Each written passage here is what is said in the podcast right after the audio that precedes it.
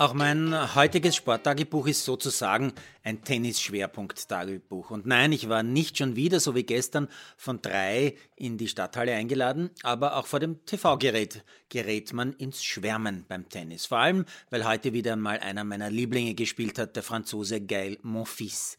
Er ist einer von wenigen, die mich zum Tennisfan machen. Er ist ein einzigartiger Typ. Dieser 35-jährige Pariser, dessen Vater aus Guadeloupe kommt, ist das, was Tennis braucht. 1,93 Meter groß, extrem athletisch und schnell und vor allem immer für den außergewöhnlichen Ball, für die ganz außergewöhnliche Aktion gut. Und so auch heute in einem hochklassigen Duell mit dem Argentinier Schwarzmann.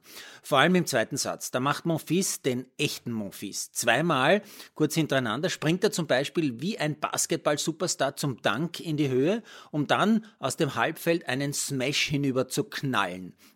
Und dann war da noch dieser Ball des Turniers, da bin ich ganz sicher. Muss man gesehen haben. Ich bin auch sicher, dass man diesen Ballwechsel im Internet findet, wenn man ein bisschen sucht beim Duell Monfils Schwarzmann Stadthalle, aber ich versuche es trotzdem in kurz zu beschreiben. Zunächst eine relativ lange Rallye schon mal. Schwarzmann will Monfils bewegen, tut das auch, streut dann einen Lob ein. Monfils erläuft den aber, spielt ihn quer entlang über die Netzkante, aber auch Schwarzmann erwischt den, wieder quer auf die andere Seite zurück. Monfils sprintet, schafft's nicht ganz, wirft aber den Schläger und trifft den Ball und der geht regulär hinüber. Schwarzmann kann aber auch den noch volieren. Monfils steht plötzlich ohne Schläger da und spielt den Ball mit der Handfläche ins Feld.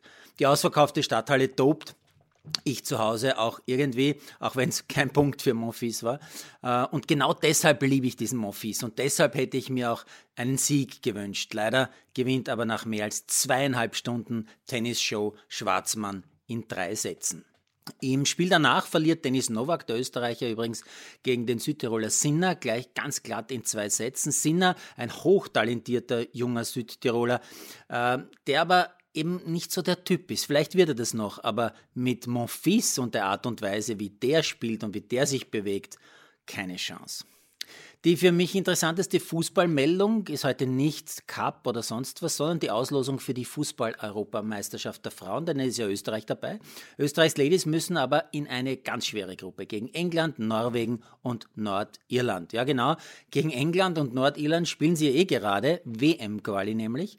Fußball-Europa ist einfach klein, die Fußballwelt auch. Man trifft sich immer wieder und vor allem die Gruppe, die wird ganz, ganz schwer für unsere Fußballfrauen. Und jetzt noch eine ganz andere Schlagzeile. Sarah Marita Kramer mit rosa Mannerhelm.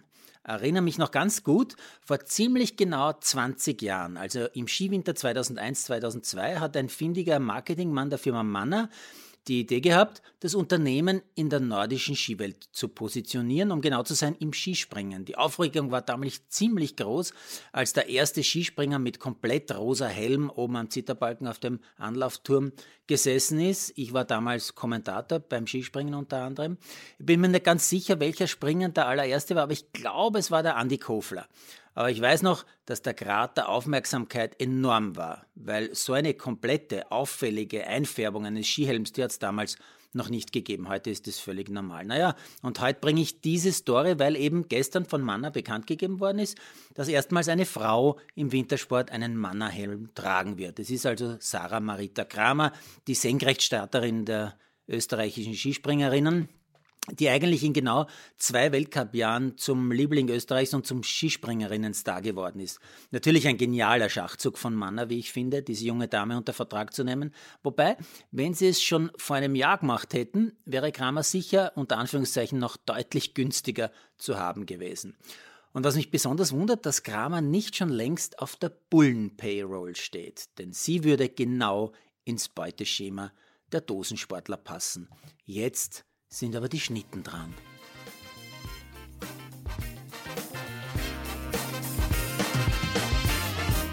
Produziert von Malderino Chiesens.